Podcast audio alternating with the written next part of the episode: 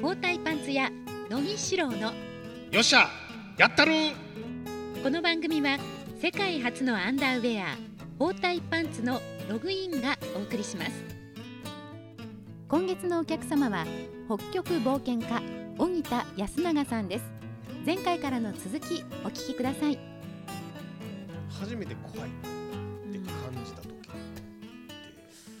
怖いって感じた時だと何ですかねクマうーんまあ一番最初にやっぱりビビったのはクマですかね。一人2002年に一人で初めて長い距離を歩いた時に出発して4日目ぐらいだったのかなあれ、白熊に会って100メートルも離れてなかったんですけど。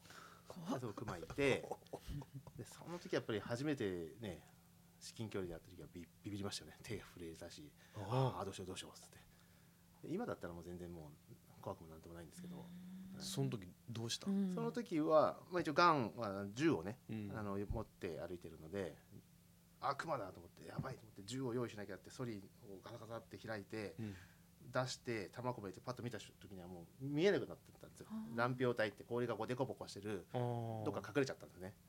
でで逆に怖いですよね今度ね。あどこ行ったどこ行ったどうしようどうしようどうしよようと思っておでとりあえず23発ボンボンってもう声から撃っておでそのクマがいた方向とは別の方向に急いで歩いてっておで何度も何度も振り返りながらどこにいるんだろうと結局そこから分からへんでも結局もうそれそれ以来見えなかったので、うんまあ、クマもこっちにあまり興味なかったなと思うんですけど、うん。はい、その時はやっぱ怖かったですね初めての時は。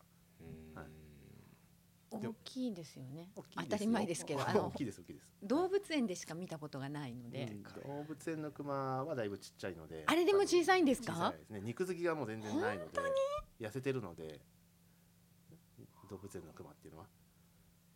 あのーこれ聞い聞いて僕あーっと思った。あのーパッと見てあこの北極熊はこっち攻めてく攻めてくるっていうか来るかどうかっていうのをちょっと判断するあれがあんね。んね。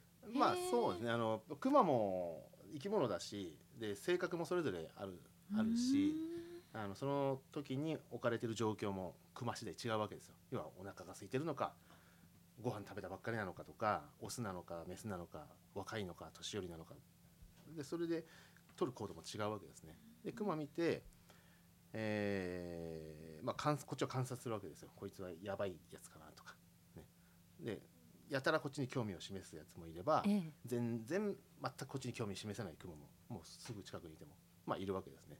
でその見分けっていうのはやっぱりなんていうかなもうざっくりとしたその行動というか挙動というか例えば歩き方とか、はい。頭のこの顔の位置肩よりひ高いところでこうやって歩いてるのか肩より低いところに顔があって歩いてくるのかとかっていうのでどっちがどっちなんですか？あとあれやんね。口の周りに血がついてたら食べあまあ、まあそうですね。そう。お食事の終わられた後でございます。かうん。口の周りとかこう手手のとことかうん。が汚れてるやつとかもいるんですね、うん。そういうのはアザラシを食べ食べるんですけど白くなって。そのアザラシの油とかだったりするので、汚れてるやつはまあそんな腹減ってねえだろうなっていうのもわかるし。もう食べた後だかそらね。うですね。はい。へえそれとあの寝てる時にテントで。はい、寝てる時に襲われたらどうしよう、うん、思いま怖すよね。いやん誰か怖いですよね。北極熊来たらどないしようってまあ一回あったみたいだけどその時の考えられた防衛策がすごいのよ。防衛策？あったやんあのああセンサーですか、うんああはいはい。センサー。あのーええ。まあ、テントの周りに、まあ、クマが多いところ歩くときはテントの周りにセンサーを私立てるんですよ。でセンサーってななんか特別なものかって言ったら、えー東急ハンズでいつも買ってくるんですけど東急ハンズで売ってるんですよ。ええ。さてどんなセンサー これはなアイデアすごいなと思って。来たらピーとか鳴るそうです鳴るんです音が鳴るんですアラームが鳴るんですよ。はあ。クマが接近してくると。ええ。ビビビビビビビビと音が鳴るんですけど、はい。あのーよく家の玄関先とかええ。車庫とかに、ええ。よ夜人が通ると明かりが自動でパッとつくやつあるじゃないですか、ありますね。ね、防犯グッズで。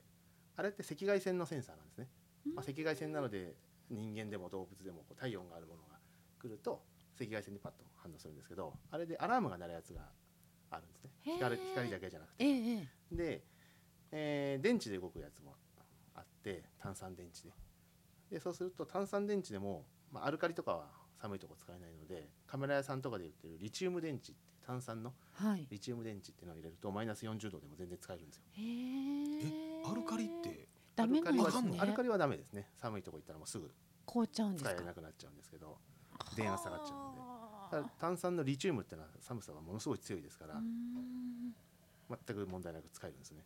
でそのなんでしょう防防犯ブザーみたいな大きさが大体そうですね。まあうーんなんていうんだろう。タバコの箱の一回り大きいぐらいな感うんじの、うんはい、うんものなんですけどそれをまあ棒にちょっとこうテープで巻きつけてはい。テントの前に何個か刺しておくんですね。ぐさぐさ大体それそのセンサーって5メートルぐらいしかレンジがないので幅がないので、で角度が90度とかなんですよ。90度で5メートル。だから鳴った時点で5メートルここにはもういるんですけどいるんですけどいるんだけどでもテントの中にいて、うん。まあ、実際それ鳴ったこともあってで察知ししたしたこともあるんですけどいきなりテントガサッてやられるよりも5メートル手前で発見できるっていうのはもう大違いなんですよ。その5メートルの間にこっちが準備できるわけです。ええ。で、え1回、まあ、テント揺らされたことは2回あるんですけど。もう怖い。センサー立てた時は、ええ。ね、夜、まあ、夜中真っ暗な中寝ててあた頭のこの枕元に置いてた、ね、そテントの外に設置してたセンサーがビビビビビって夜中鳴ったんですよ。はい。はっと目が覚めて。まずこれは誤作動かなって 期待を込めて考えるわけですよ。誤作動だよねと思って。なんかわかんないから鳴ってんだよねみたいな。そしたら頭のこう耳元でこうズリって音が聞こえるんですよ、まあ、足音ですよね。ズリって音が聞こえててああこら来たと思って。でもうできることはまず寝袋入ってるからもう手も足もまさに出ない状態なのでまず大声を出して「こら!」とか「こんにゃろう」とかって言ったらもうそ自分の寝てる目の前のこうテントのこう布が外からこうペコペコってこうされてガサガサガサガサって。自分の頭の3 0センチ上ぐらいでテントの生地が外からこう誰かに押されてるんですよ。バサバサバサバサっつって。でうわ来たと思って。でこらこの野郎とかって大声出しながら急いで寝袋から出て。でいつクマが来てもいいように、まあ、銃とかも全部。あとあの火薬でクマを驚かすものがあるんですね。ロケット花火のすごい強力なやつみたいなでそういうのも用意はしてるしてるのでまずその火薬をテントの外にバンと撃ってでそうするとすごい音と光でクマを驚かすんですよ。でそれでさすがにクマもあなんだとびっくりして一回こう距離を空けるんですねテントから、まあ、10メートルぐらい。であクマがちょっと距離を空けてくれたなっていうところでまあダウンジャケットとかも、ね、すぐ着れるように用意してるのでパッと着てでライフルに弾込めてテントのジッパービーッと開けてでヘッドランプパチッとつけて外真っ暗んでこうかテントから顔を出してふっと振り返ると10メートルぐらいそこで見てるわけ白い白い影がこっちをこうやって見てるわけですよ。なんだなんだって感じでこうやって体を揺らしながらでそこで私もテントからずっと出てもう10メートルぐらいしか離れてないんですけどそこで向かい合ってライフルバンバンと撃ったりとか、まあ、それ火薬撃ったりしてだんだんだんだん遠ざけていくんですね。その北極村に向けて撃つことはないねもうくも音だけ音だけ。まあ基本的には威嚇ですね。でもうんいざこれは確実に襲ってくるなやられるなと思ったら撃ち殺せますようん。ねこっちも。う。ん。でも私も撃ち殺したことないし直接撃ったことはないんですけどうでも弾は当然実弾なのでうん。うん実弾込めてで外して熊じゃなくてこう外して空をうん。狙ったりとかあと足元を狙って撃ったりとかで雪を前へ上がらせて驚かしたりとかそういう駆け引きして脅かしてこうだんだんだんだん遠ざけていくんです。手に汗こんなに握った あのポッドキャストは初めてです。もうすごい力込めて聞いてましたけど。はあ、すごいですね。歩いてる間に出会うことがもうしょっちゅうあるんですよね。もう30回ぐらい会ってますけど。もうなんもう10回も20回も会ってるとだんだんだんクマを見てあこいつはやばそうだなとか、わかるんですうんね。あこいつはこっちにあんま興味ないなとかっていうのが動きというか挙動でわかるので、本当にねもう野生動物なんで正直なんですよね。演じることはないですから。あまあそりゃそうやね。野生動物なんで。本能で。そうそうそうそう、ね。興味があれば興味のある行動をするし、うん。興味がなければ興味ない行動うするのでん。本当にもう数十メートルの至近距離にクマがいても歩いてる間に出会った。向こうはあ全然こっち興味ねえなと思ったらお互い無視のまま至近距離を素通りしてへ通り過ぎていくなんてこともありますし。そんなこともあります。ですか。ー。でも大体やっぱ近づいてきますけどね。好奇心があるのでうん。ここは。何だろうと思って。い。やそもそも海外も行ったこともないのにで山登りもなさったことなかったんですよね。で急に北極行ってみようって思ったのはなぜですか？えーっとまあ一番最初のきっかけっていうのは、えー冒険家で、まあ、大場光郎さんっていう方が、まあ、いらっしゃるんですけども、え。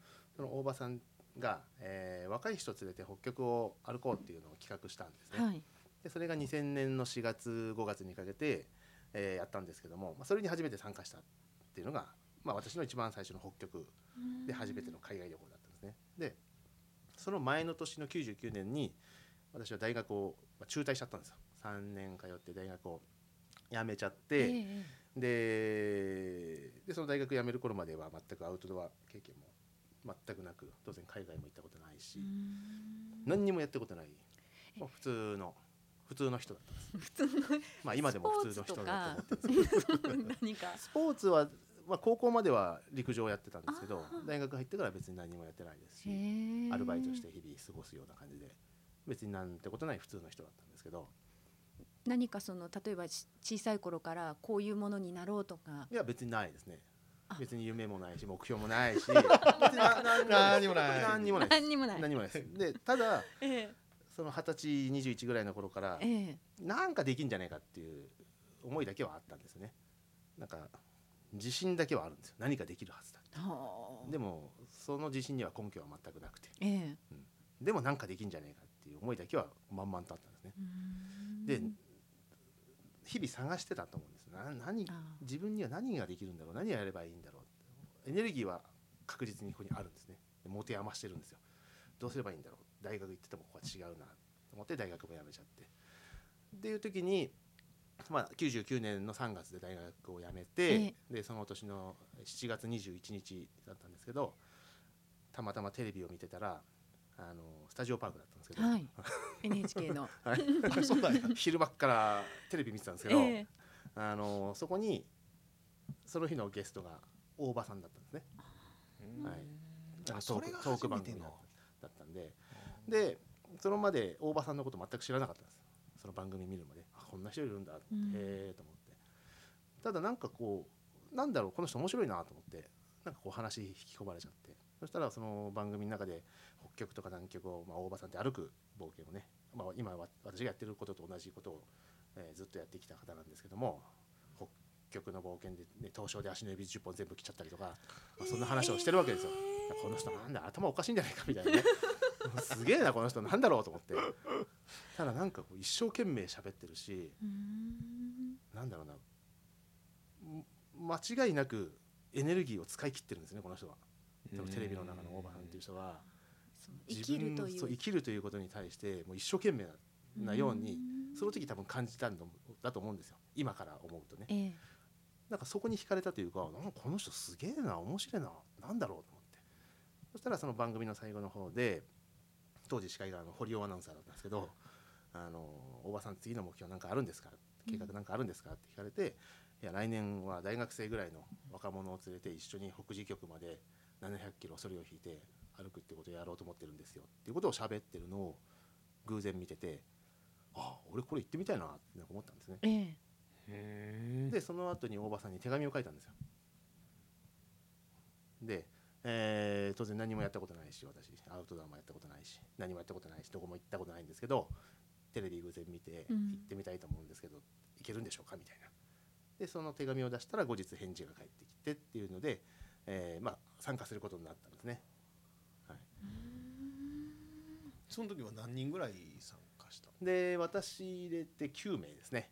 9名。9名参加してで当時私が22だったんですけど、まあ、大体同じぐらいの年代の人がメインで、えまあ、大学生もいたりとか大学やっぱり辞めちゃった、えー人間とかもいたりとかですね。で9名歩いて、えーまあ、その実際の旅っていうのが2000年の4月から5月。で北極700キロ歩いたと。でそれが終わってまた日本に帰ってきた、えーまあ、北極ってす。なんか面白かったね。すごかったね。って感じ。でねしばらくはまあいいんですよね。なんか余韻で。うん。とりあえず。うん違う世界を見たなみたいな。でもなんかしばらく経ってくるとまた元の日常に帰っていく自分がいるわけですね。うん。じゃあアルバイトでもしますかと。うん。いう感じで。一回北極行きました。帰ってきました。じゃあアルバイトでもするかと。っていう日々をまた過ごしているとあれ？と思って俺何にもやってること変わってねえなって思っちゃったんですね、うん。一回北極行ったけどもまた俺アルバイトしてるしじゃあこれから何をやればいいんだろうと思った時にやっぱりないんですよまだ。エネルギーはまだ全然あるわけですね。うん。一回北極行ったからって言ってこのエネルギーがゼロになるわけじゃなくて、その熱量というのは別に変わ変わらずあるんですよ。じゃあこれを今後どうやって使っていけばいいんだろうと思った時にあどうしようと思って何をやればいいんだろうと思った時に、まあ、今度は一人で動き出さないといけないんだろうなと。うん1回目は大場さんに偶然出会って連れてってもらったけども、今度はそんな偶然には期待できないだろうし今度は自分で動き出した方がいいな。じゃあ自分にできることってなんだろう？行けるところってどこだろうと思った時に1箇所しかないんですよ。う んまあねそれはそこにそうなりますか。行ったことがあるところ1箇所しかなくて、ええ。なので正直言うとすごい冒険ができないんですよ。知らないところに行けないんですよ。うん今でも多分そうなのかもしれないしうん。その時はもうなおさらそうだったんですけどうん。例えばバックパック担いで東南アジア行こうって方が分かんないですよね。行ったことないしやったことないから。うん。でも北極は一回行ったことあるんですよ。うん。どう行けばいいか分かってるし行けばどういう世界なのかも分かってるし行けばね前行った時の顔見知りになった人もいるしうん。安心して行けるんですよね。うん。だからじゃあ一人で動き出そうと思った時にもうノーチョイスであじゃあもう一回北極行こう北極ってそのレゾリュートっていう村がカナダのずっと北にあるんですけどじゃあ今度一人でレゾリュート行ってみようと思ってうん。アルバイトしてまたお金作って2001年に一人で行くんですね。はい。でその2001年に一人で行った時っていうのは前の年に大場さんに連れられて歩いた700キロを今度は一人で歩いてみようと思って行くんですけど、行くんだけど現地行ってみたらなんでしょうね、まあ、あ今の自分にはそんな力はないなってことにこの気づくんですよね自分なりにいろんな装備を用意して持っていく、でそれを現地行っていろいろとまた試してみる。けどもあらがいっぱい見えてくるわけですよ、うん。あこれじゃ使えな使いないなとか。なるほど。これじゃダメなんだ。で1回目の大場さんと一緒に一緒に行った時っていうのはもういろんなお膳立てがされてるわけですよ、うんうんこういう道具を使いましょうとかこういう計画で歩くんだよって与えられたものを身につけて。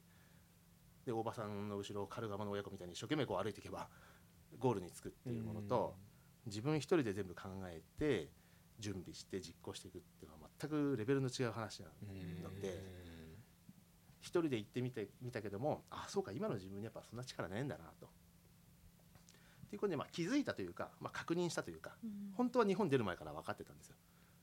一人で歩くって思っていくんだけども、まあ、8割9割方はうん今一人で行ったところで多分歩けないだろうなっていうのも分かってるんですね本当は。本当は分かってるんだけど。それでも行きたいんや。それでも 確かめたい。じっとしてるわけにはいかなかったしまあ行きゃなんかあんじゃないかなと思って、ううん。ん少なくともここでじっとしてるよりはなんか変わっていくんじゃないかなと思ったので行ってみた。で行ってみたけどやっぱり歩けない。あやっぱりなって感じですね。それはもうあくまでも確認作業というか。でそのレズリュートの村は3月4月ぐらいに行くと世界中から冒険家が北極極地冒険やる人間が集まってくる村なので、えまあ、レズリュートに1ヶ月滞在してその間に海外の、ね、そういう冒険やる連中と、まあ、いろんな話したりとかどういう装備使ってるのかとか見せてもらうと、まあ、いろいろ勉強にもなるわけですね。で一人で村に滞在してる間に、まあ、来年こそはもう絶対今度一人で歩こうと。うん。っていうふうにもう、まあ、思って、まあ、その時に学べることは学んで1ヶ月滞在して日本に帰ってきてまたアルバイトしてお金作ってで2002年に行くんですねまたでそこで500キロ一人で歩くんですけども。っていうのがもう何度も何度もこう繰り返されてきてるって感じですね。